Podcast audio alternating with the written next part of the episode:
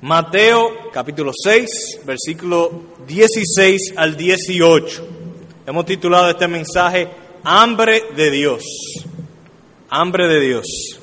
Vamos a leer ese pasaje de Mateo 6 del 16 al 18. Cuando ayunéis, no seáis austeros como los hipócritas, porque ellos demudan sus rostros para mostrar a los hombres que ayunan. De cierto os digo que ya tienen su recompensa. Pero tú cuando ayunes, unge tu cabeza y lava tu rostro, para no mostrar a los hombres que ayunas, sino a tu Padre que está en secreto. Y tu Padre que ve en lo secreto, te recompensará en público.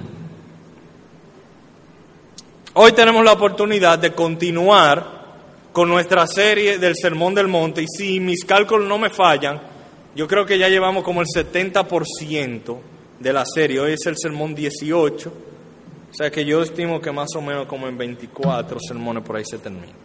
Y el pastor Juan José y yo realmente apreciamos mucho sus palabras de estímulo, con ustedes nos han comunicado que de alguna manera u otra Dios ha usado esta serie para bendecirles y edificarles.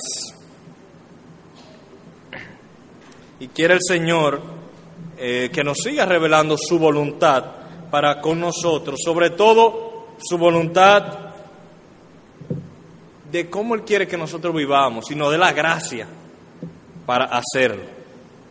Así que, como hace un tiempecito que no predicamos sobre el Sermón del Monte, si te has dado cuenta, hemos tenido muchísimos invitados y, y eso ha hecho que la serie se extienda un poquito más.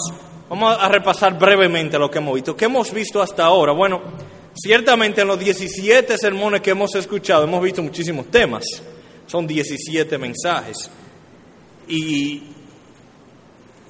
y el punto es que todos los mensajes entiendo que tienen un tema en común. Están unidos por un hilo de pensamiento común.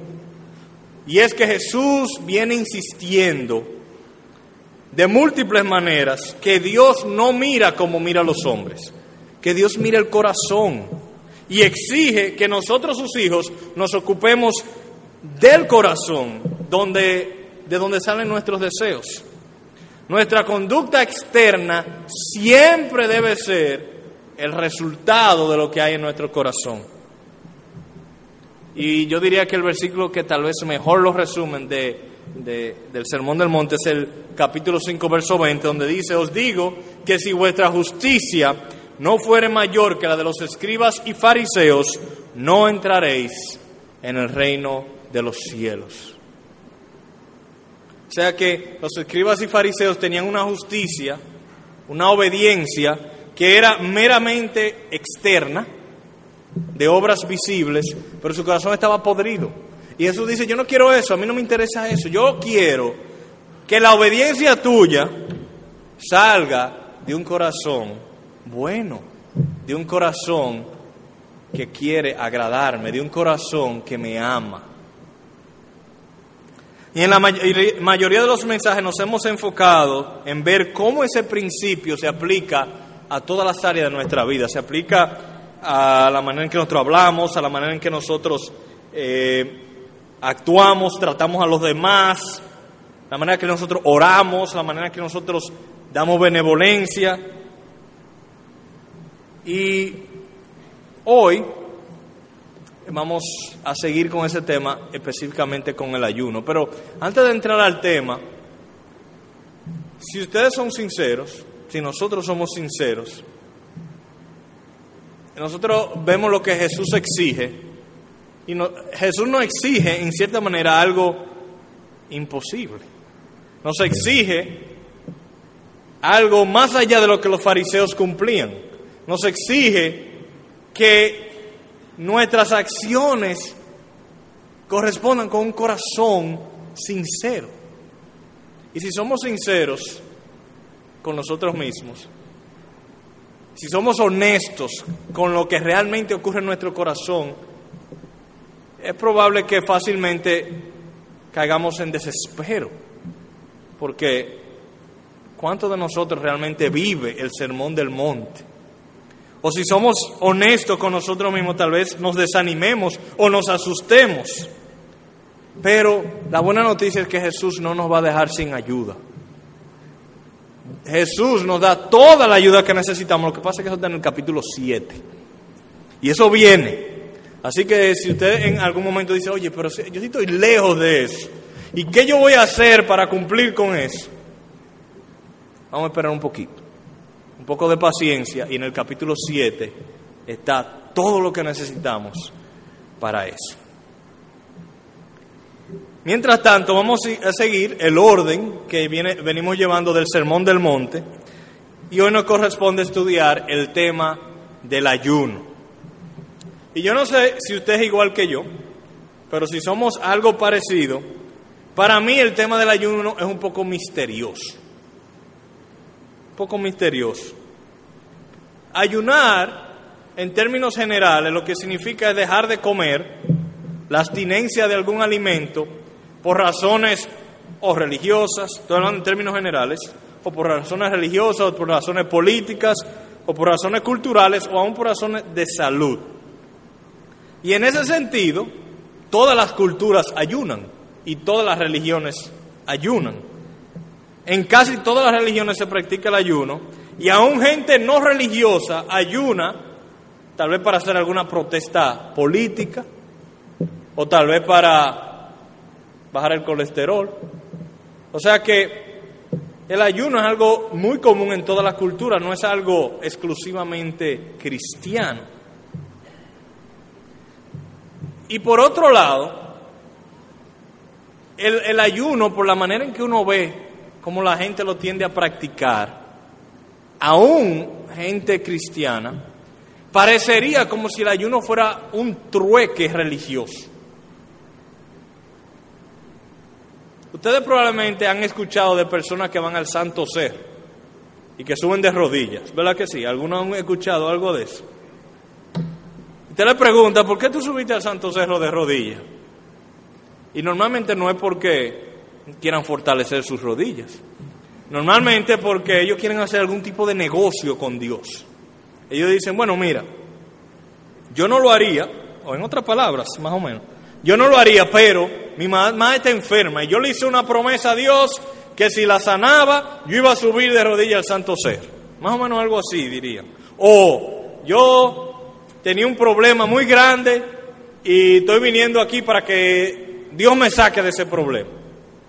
O sea, como suena como un negocio, como Dios tiene un deseo enorme de que nosotros pasemos hambre y que eso le encanta tanto que si nosotros pasamos hambre, entonces nos va a dar lo que nosotros necesitamos. Por lo menos yo creo que hay mucha gente que ve el ayuno así. ¿Ustedes no creen que, que hay mucha gente que ve el ayuno así? Y creo no equivocarme cuando pienso que aún cristianos ven el ayuno más o menos así.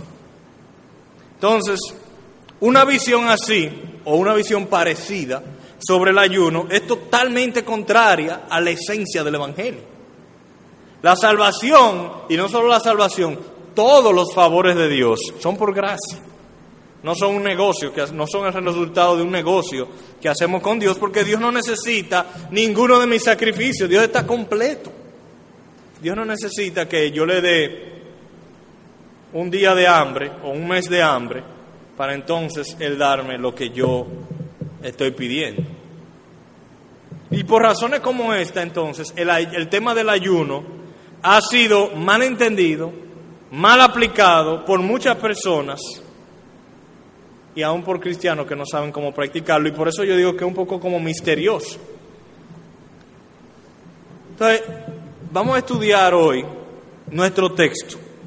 Y yo le pido al Señor que utilice el estudio de esta noche para enseñarnos sobre esta disciplina cristiana y cómo practicarla a la luz del Evangelio de Cristo. Cómo el ayuno debe ser practicado a la luz del Evangelio de la gracia. ¿Y cuál es la función del ayuno? Si el ayuno no es para yo ser un troque con Dios, ¿para qué sirve el ayuno? Así que vamos a nuestro texto, Mateo 6, y Y vamos a empezar en el versículo 16, pero antes de leerlo, yo quiero dar una nota interesante. si ustedes leen en todo el Nuevo Testamento, en ningún lugar usted va a encontrar un mandato a ayunar. Si no me equivoco, en ningún lugar le va a decir ayunen. Más bien, Jesús asume, da por sentado que los cristianos ayunan. Él no lo manda, sino que él asume. Yo creo que en ninguna parte de la Biblia nos manda a comer, pero asume que nosotros comemos. ¿Por qué? Porque lo necesitamos y nos gusta. Asimismo, Jesús asume que los cristianos ayunan. ¿Y por qué yo digo eso? Noten cómo empieza el verso 16. Dice, cuando ayunéis, no seáis así, así, así, así. Él no dice, miren, ustedes tienen que ayunar y cuando ayunen, no. Él dice, yo sé que ustedes ayunan mucho, pero cuando ayunen, háganlo, no lo hagan de esta manera. Y digo que es interesante porque para Jesús entonces parece muy claro y muy evidente que la práctica del ayuno es algo bueno, tan necesario, tan obvio para cualquier cristiano, que él ni siquiera tiene que convencernos que debemos ayunar.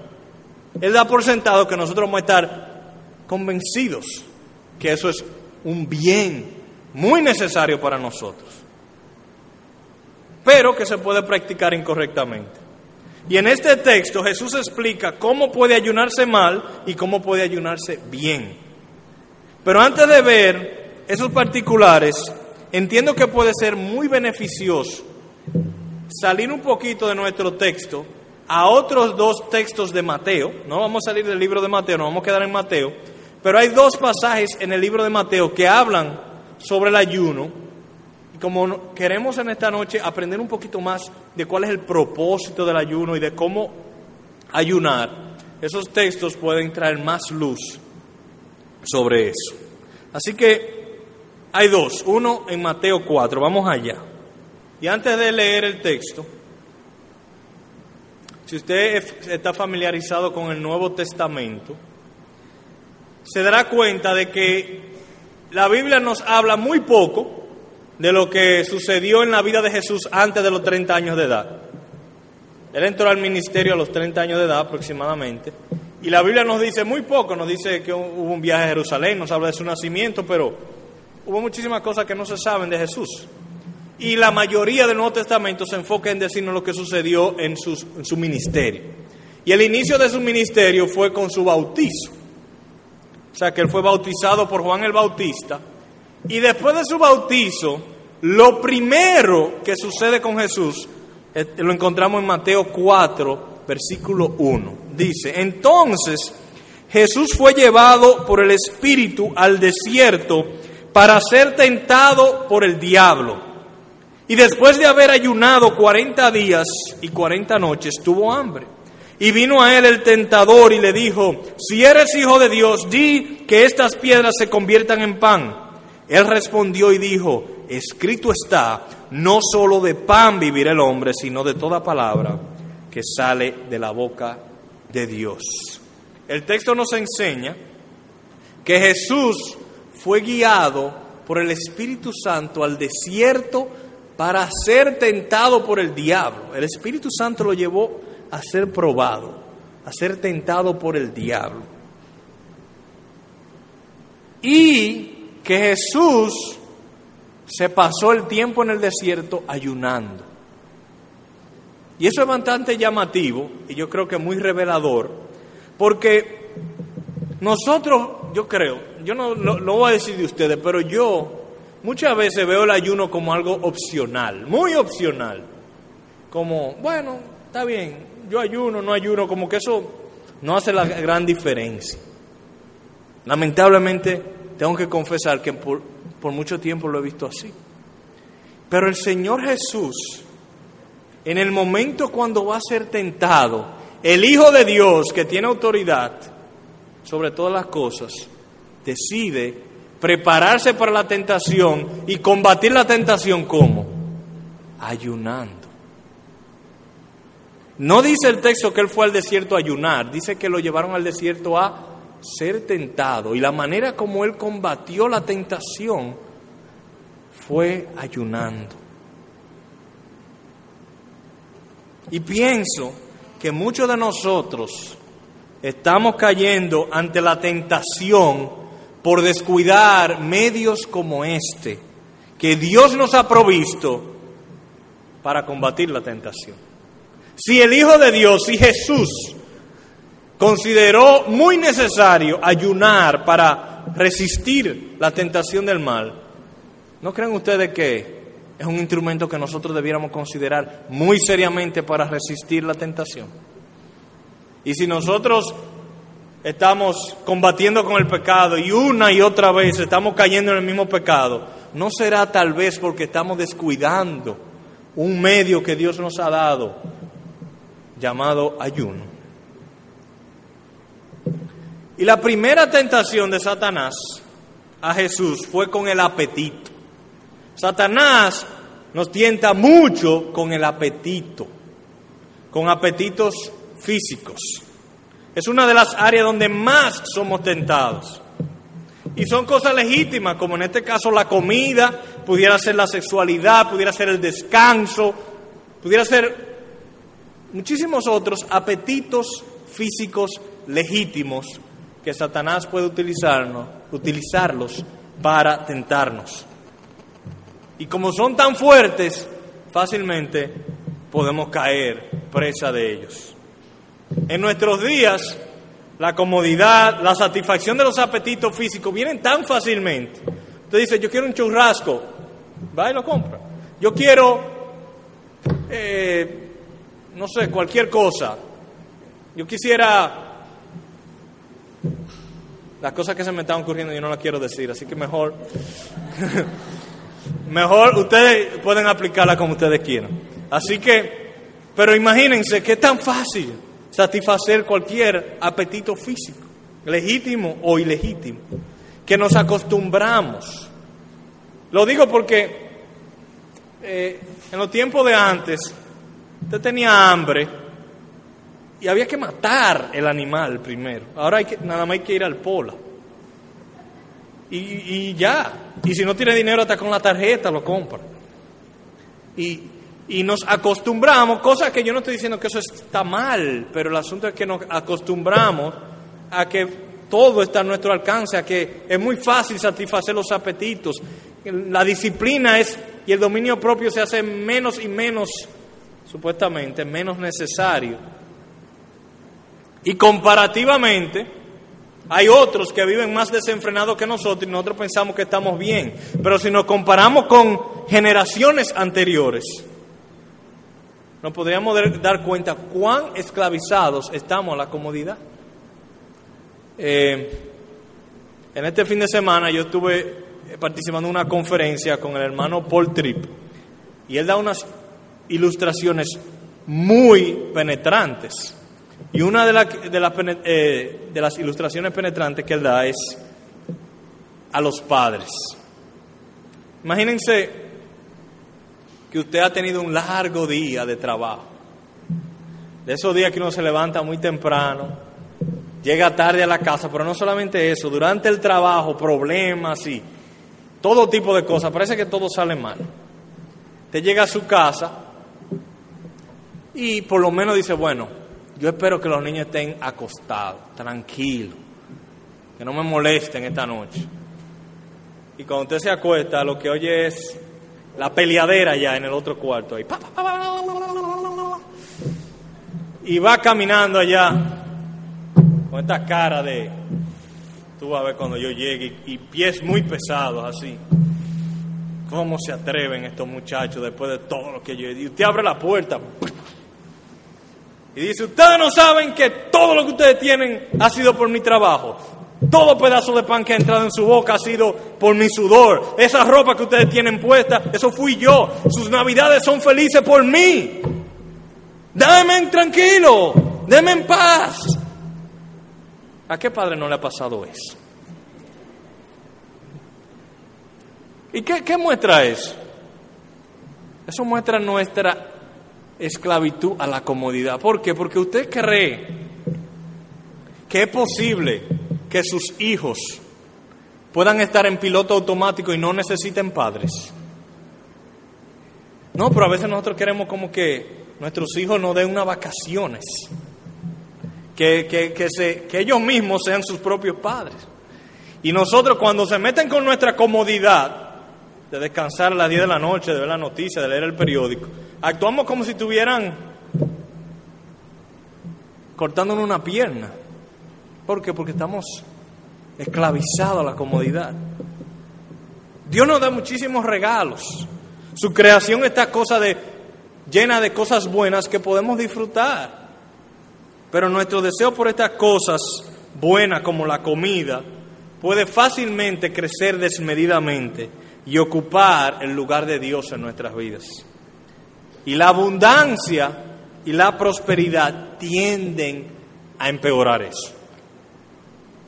Cuando Jesús fue tentado con el apetito por la comida, su respuesta fue una cita muy conocida, muy conocida, pero él la sacó del Antiguo Testamento.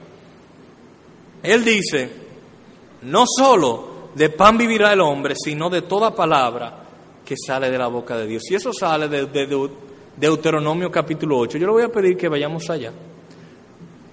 Porque ese capítulo de donde sale esa frase nos puede enseñar mucho también sobre el ayuno. Deuteronomio 8. En este capítulo, el Señor viene explicando, no lo vamos a leer completo por asunto del tiempo, pero en este capítulo el Señor viene explicándole a Israel que el tiempo del desierto fue un tiempo de disciplina, de enseñanza, como un padre que disciplina a su hijo.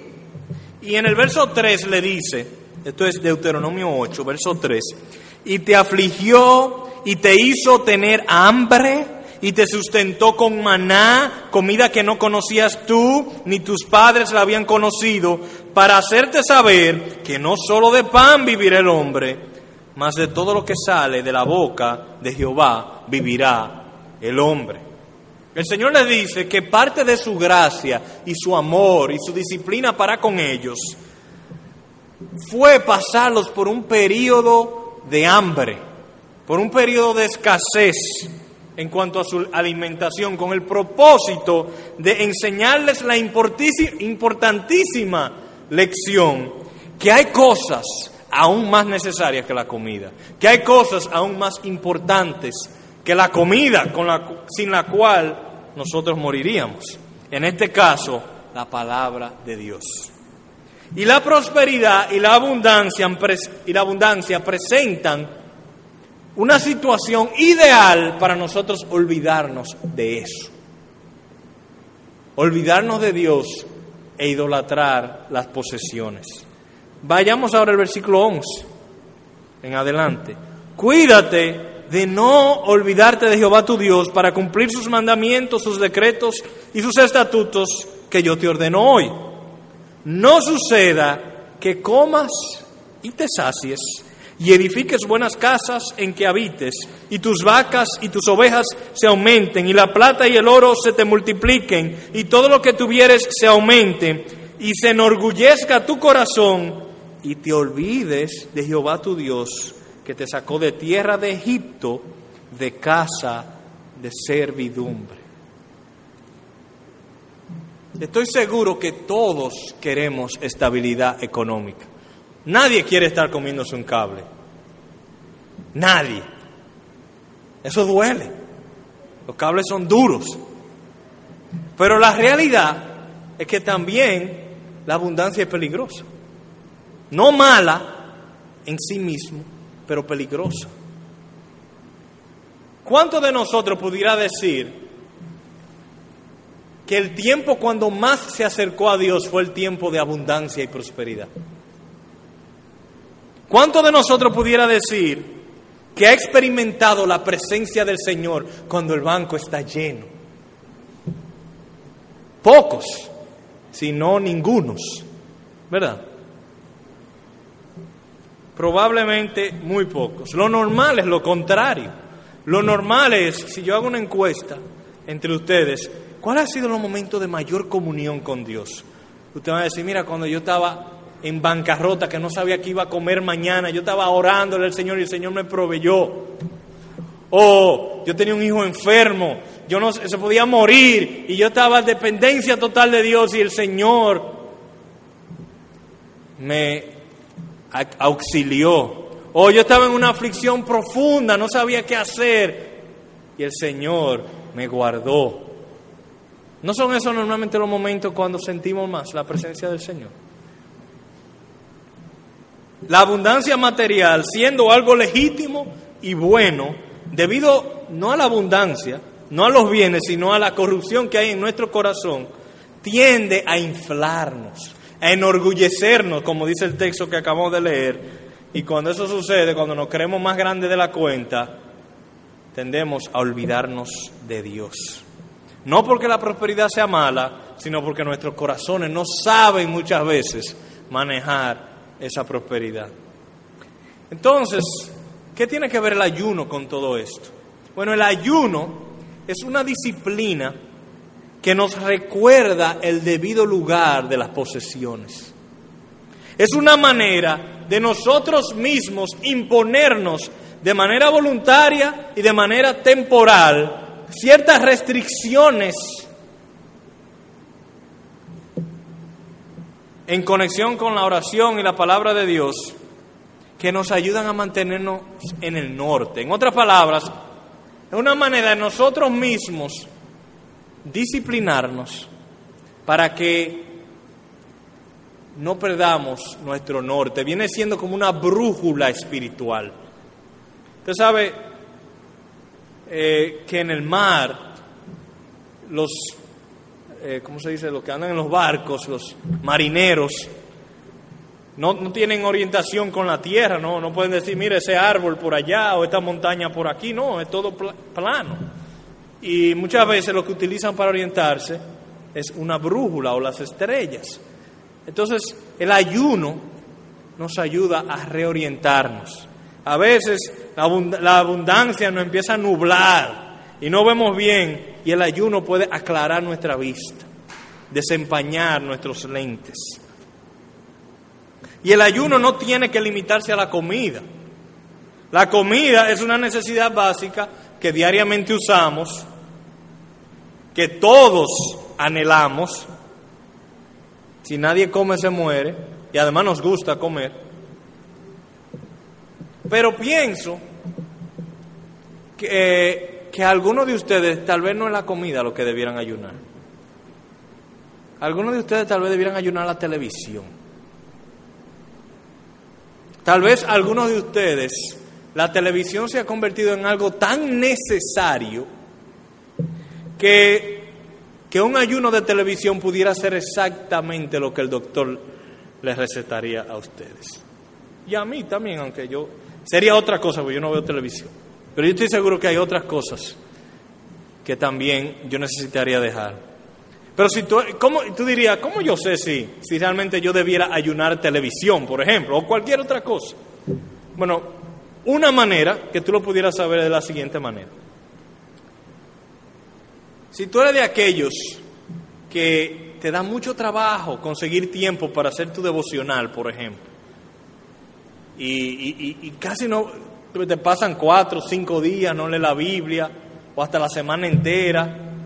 Pero de alguna manera extraña, tú sí puedes sacar una hora para ver la noticia. Yo creo que es un signo que llegó el momento de ayunar televisión. ¿Y cómo se ayuna la televisión? Bueno, no la prenda. Y en ese momento justo que usted utilizaba para ver la noticia, dedíquelo para buscar el rostro de Dios.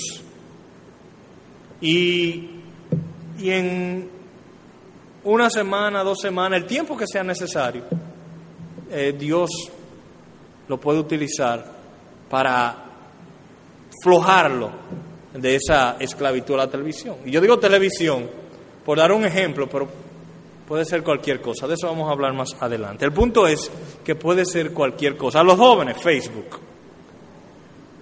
Facebook pudiera ser.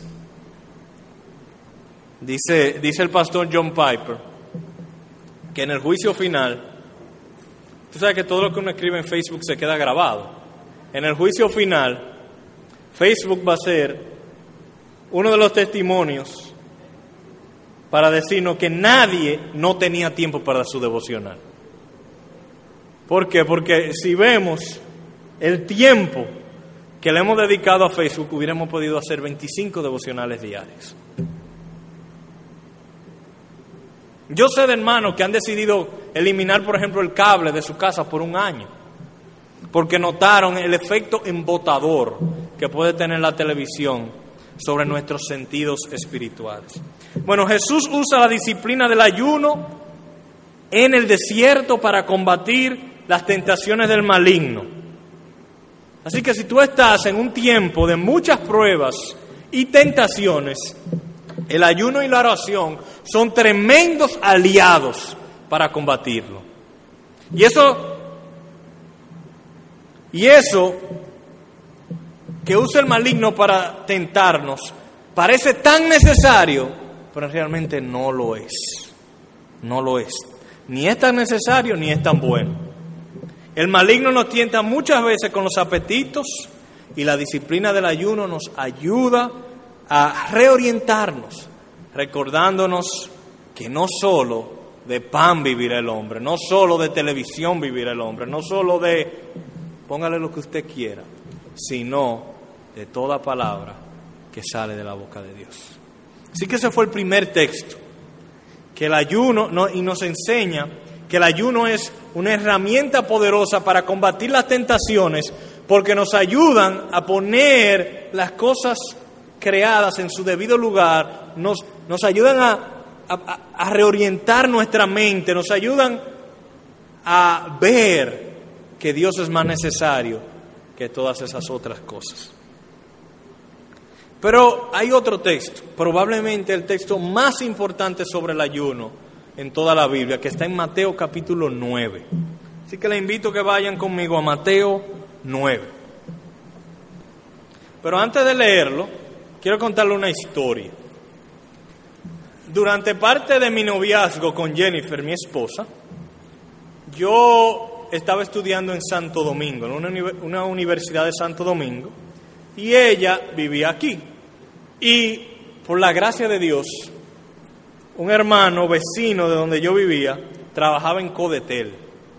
Y él le daban 500 minutos de larga distancia gratis todos los meses. Y en ese tiempo eh, era cara la larga distancia, y más para un estudiante. Ahora uno coge un celular y llama, pero en ese tiempo no era así. No es que yo soy tan viejo, pero es que los celulares son nuevos realmente.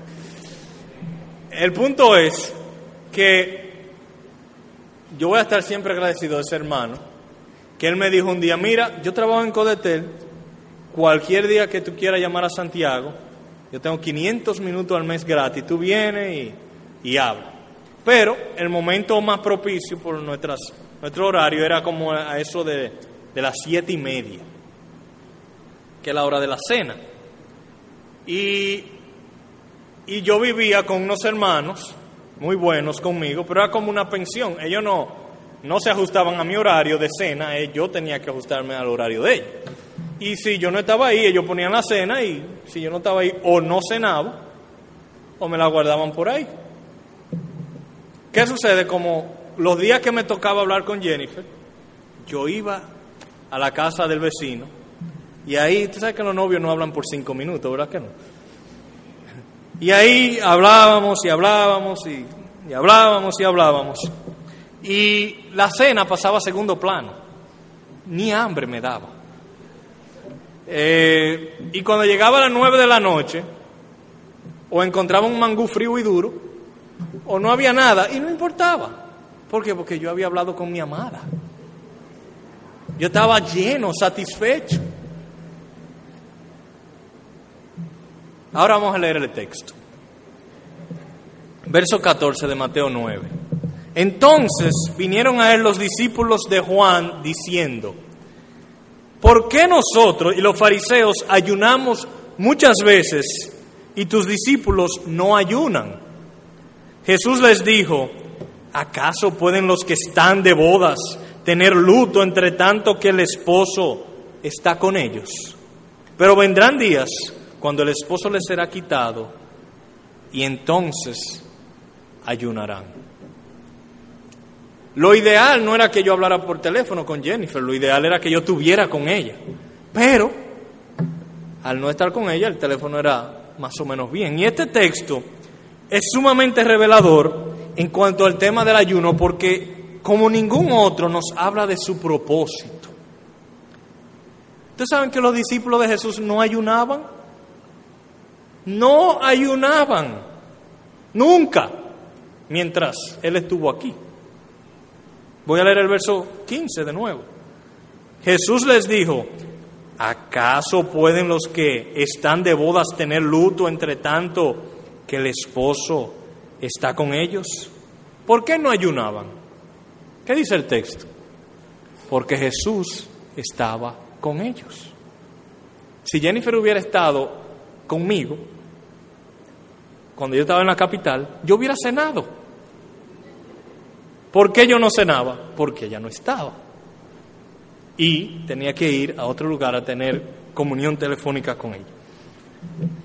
Eso quiere decir, volviendo al texto, que la razón fundamental para ayunar, ¿cuál es entonces? ¿Qué ustedes entienden que ese versículo nos enseña que es la razón fundamental para ayunar. Si nosotros, si los discípulos no ayunaban cuando Jesús estaba aquí, y cuando Jesús se iba a ir, ellos iban a volver a ayunar, ¿cuál es la razón fundamental para ayunar? La razón fundamental para ayunar es para tener a Jesús, es para tener comunión con Jesús. Porque cuando, cuando lo tenían ahí, no había necesidad de ayunar. Cuando se fue, sí hubo mucha necesidad de ayunar. El ayuno es una manera poderosa de decir, Cristo, te necesito más que la comida. Y eso corresponde perfectamente a lo que vimos en el texto de Deuteronomio, en el texto anterior. El ayuno expresa que no solo de pan vivir el hombre, sino de toda palabra que sale de la boca de Dios. El ayuno expresa que yo necesito la palabra de Dios, el verbo de Dios. ¿Quién es el verbo de Dios? Cristo más que aún la comida. Es mi mayor necesidad y mi mayor anhelo. Él es el esposo de nuestras almas y la comunión con Él vale aún más que algo tan necesario y tan placentero como comer. O sea, que el ayuno no tiene nada que ver con un intercambio religioso con Dios, con un trueque. Dios, yo te doy ayuno para que tú me des un buen trabajo, o para que arregle mi matrimonio, o para que sane a mi mamá. No, el ayuno no tiene nada que ver con eso. Más bien el ayuno es una hermosa expresión de adoración de que yo adoro a Jesús, de expresar el, valor que el Salvador tiene para nosotros. ¿Está claro eso? ¿Está claro? Entonces vamos a volver al texto de Mateo 6. Mateo 6. Porque nos desviamos a esos dos textos para ver sobre el propósito del ayuno. Pero volvemos al texto a ver qué el texto nos dice, qué el Señor Jesús nos dice sobre el ayuno y la manera de no hacerlo y la manera de hacerlo. El ayuno, como ya hemos visto, puede ser una hermosa expresión de adoración, de amor por el Señor Jesús. Pero también puede usarse de mala manera. Un creyente puede ayunar, el texto enseña, de manera hipócrita para ganar la admiración de los demás. Dice el verso 16, cuando, cuando ayunéis, no seáis austeros como los hipócritas, que, porque ellos demudan sus rostros para mostrar a los hombres que ayunan.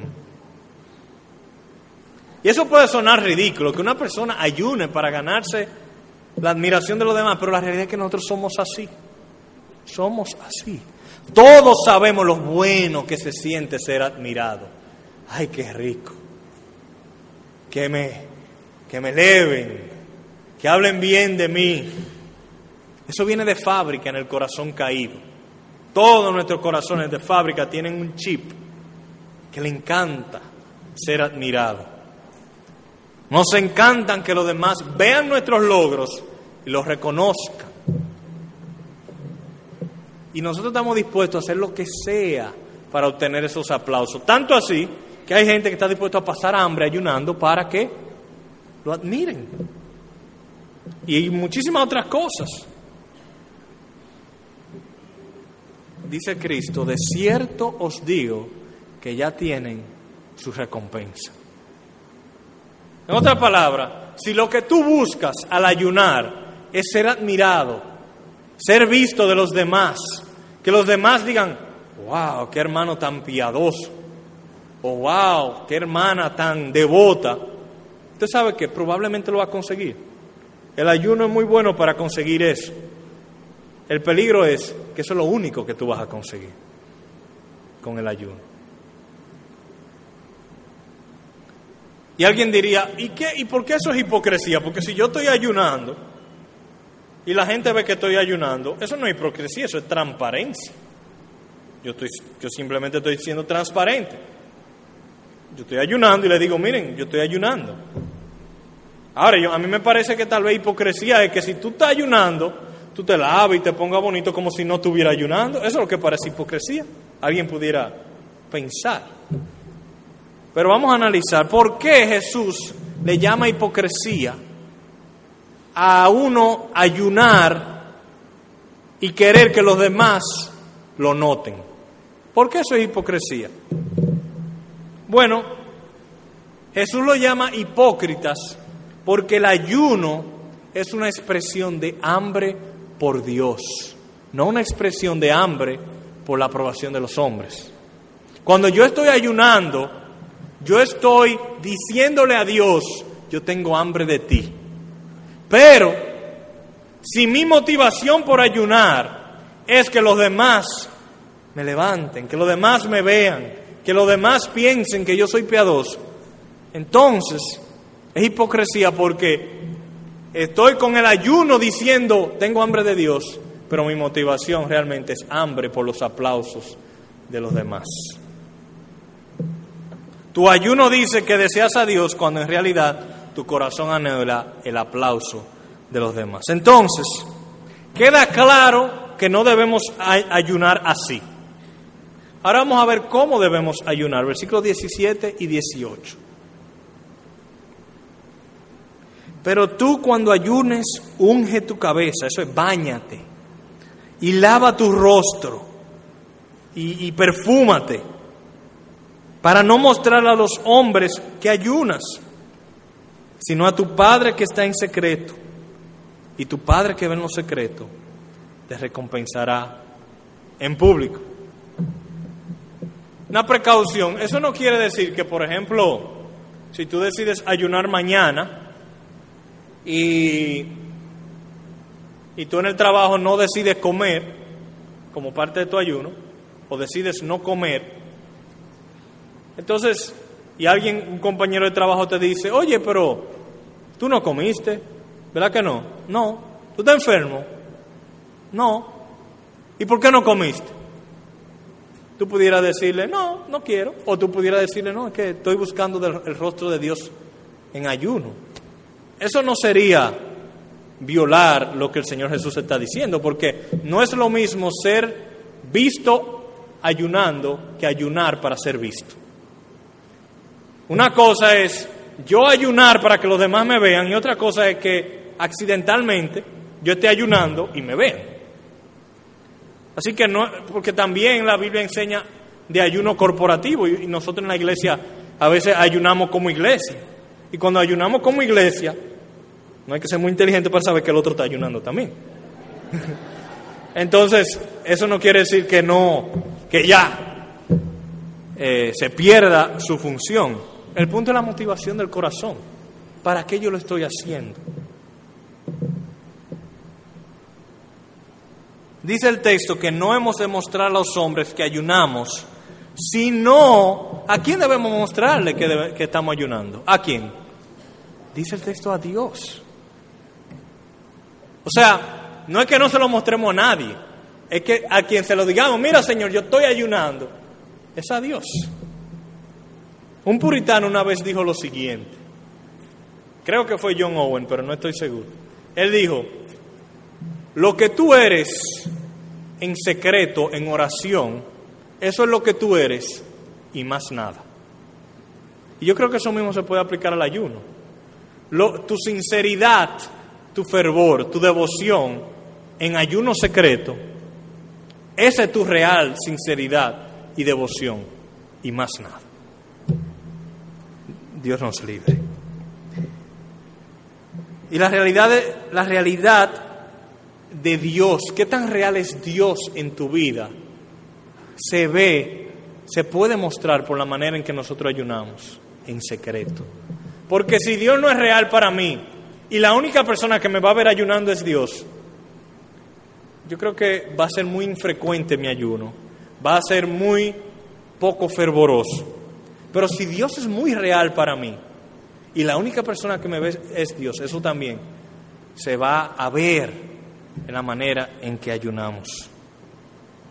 Es una manera de decirle, Señor, yo te necesito, Señor, yo te anhelo más que aquello que estoy dejando atrás. Necesito ver tu rostro, Señor. ¿Quién es de aquí? Es una pregunta que yo creo que sé la respuesta, pero como quiera voy a preguntar. ¿Quién es de aquí han experimentado un tiempo cuando sienten a Dios lejos. ¿Verdad que yo lo he experimentado? ¿Ustedes lo han experimentado? Puede ser por una semana, pero puede ser hasta por años. Hay creyentes que han experimentado una frialdad espiritual hasta por años. Y yo sé que hay muchos aquí que tal vez hoy mismo están en medio de una etapa de frialdad que sienten a Dios lejos. Se le nota hasta en sus rostros. ¿Ustedes creen que la gente no se da cuenta? Algunos de ustedes, por lo menos, es evidente. Vienen a los cultos y tu corazón no está sintonizado con lo que se está cantando. Tú lo notas, tú, tú tratas de cantarle al Señor, pero como que, como que no te sale. ¿No le ha pasado eso a ustedes a veces? Y, y, le predican la palabra y es como si rebotara. Te entra por ahí, sale por ahí. ¿De qué están hablando? ¿Qué es esto? Y cuando tú abres tu Biblia es como si estuviera en chino. O, o, como, o como si estuviera comiendo un bagazo. Que tú lo lees, pero no, no te hace nada. Eso nos ha pasado. Yo he estado ahí. Yo sé lo que se siente. Probablemente todos hemos pasado por algo así. Y a veces, a veces, en tiempos así, hasta llegamos a pensar que no somos verdaderos cristianos. Es posible que alguno de nosotros haya pensado que el tiempo de esa frialdad es tan largo o tan intenso, tan frío, que llegamos a pensar que tal vez yo no soy cristiano, porque ¿qué? ¿Cómo puede ser que yo dure domingo tras domingo viniendo a la iglesia y que, y que yo sea como un como un animal, que no me entra la cosa. Pero si somos creyentes, la realidad es que aún en ese momento no queremos quedarnos así. Aún en ese momento decimos, yo no quiero seguir así, porque, porque hemos saboreado lo bueno que es Dios. En algún momento del pasado, hemos saboreado lo bueno que es ver el rostro de Dios lo bueno que es experimentar su presencia y su favor y comunión con Él. Y, decimos, Señor, yo no quiero seguir así. Sácame de este, de este tiempo de embotamiento. Nuestras almas desean volver a tener eso. Pero buscamos, oramos y no lo encontramos. Para eso está el ayuno. Esa es una de las grandes funciones del ayuno. El ayuno es un recordatorio y es un medio. El, ayuno nos ayuda a desconectarnos de aquellas cosas que nos tienen esclavizadas, pero también nos ayudan a, a enfocarnos en Dios. El ayuno es una expresión de esa hambre que solo Dios puede satisfacer.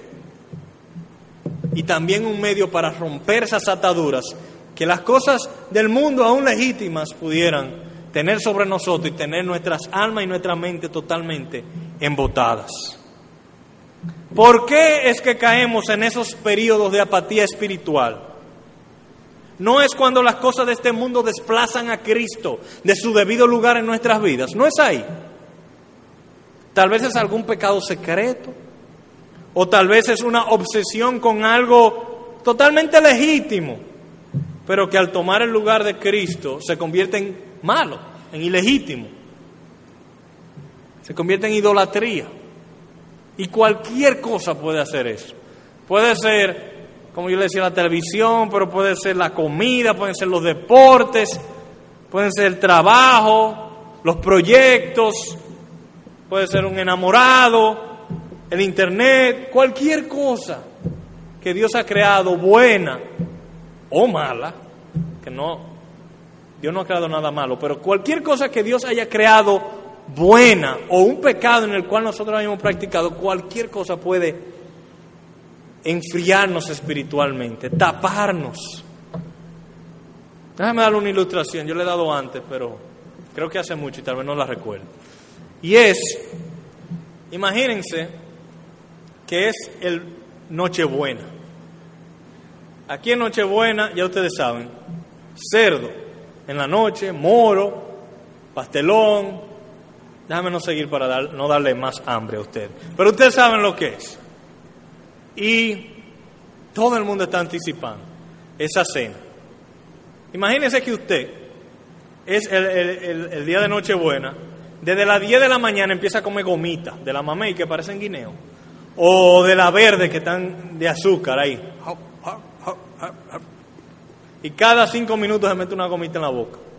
A las 2 de la tarde sigue. Y sigue, y sigue, y sigue metiéndose gomita, y gomita, y gomita. Y ya son las 7, 8 de la noche y vienen y traen el puerco así, con el cuerito crujiente. Entonces, eh, ¿qué va a pasar con usted? ¿Qué va a pasar con su hambre por esa cena, por ese banquete tan delicioso? ¿Qué va a pasar? Ay, yo no quiero. Estoy malo. No tengo deseo de cerdo pero que está buenísimo. No, es que tengo, estoy, no quiero. Eso es lo que nos pasa a nosotros. Nos llenamos de las gomitas de este mundo. De los juegos de pelota. De los... Yo no estoy diciendo que eso es malo, las gomitas son buenas. Pero después del cerdo, ¿verdad? Y entonces nos empezamos a llenar de las cosas de este mundo. Y cuando llega el momento de darnos el banquete con Dios, ay, eso no sabía nada. Yo no quiero. Pero es porque Dios no es bueno. Es porque Dios no nos satisface. Es porque Dios no es precioso. No, es porque nos llenamos de porquería. Entonces, el ayuno nos ayuda a, poner a un lado las gomitas de este mundo para, para tener hambre para lo que nos puede satisfacer de verdad para tener hambre por Dios. Entonces yo quiero concluir este mensaje con un llamado al autoexamen y una exhortación al ayuno. Ahora cuando yo termine, vamos a tomar unos minutos para examinar nuestro corazón. Y si esos minutos no te dan, cuando llegues a tu casa, y si no te dan todavía, mañana en tu devocional. Y si todavía no hay suficiente, te pásate la semana autoexaminando en oración. Si hay cosas buenas, legítimas, o algún pecado secreto que te tenga frío, que te tenga embotado espiritualmente, que te tenga apático, estorbando tu comunión con Dios y considera seriamente ayunar eso. Ayunar eso. Puede ser un ayuno de una semana, puede ser un ayuno de un mes. Mi recomendación es que tú lo ayunes hasta que tú veas a Cristo perfectamente otra vez. Hasta que tu comunión con Cristo esté en fuego, encendida de nuevo. ¿Cuánto tiempo? Eso queda entre tú y Dios. Ayuna hasta que Cristo ocupe su debido lugar en tu vida. Usa el ayuno para expresarle a Dios que tú anhelas su comunión y su rostro más que aquello. Y con la certeza y la garantía, no que yo te puedo dar, sino del Señor Jesús, yo te puedo decir que tu Padre, que ve en lo secreto, te recompensará en público. ¿Y cuál será esa recompensa? Cristo. Tú vas a tener a Cristo más y mejor que antes. Amén.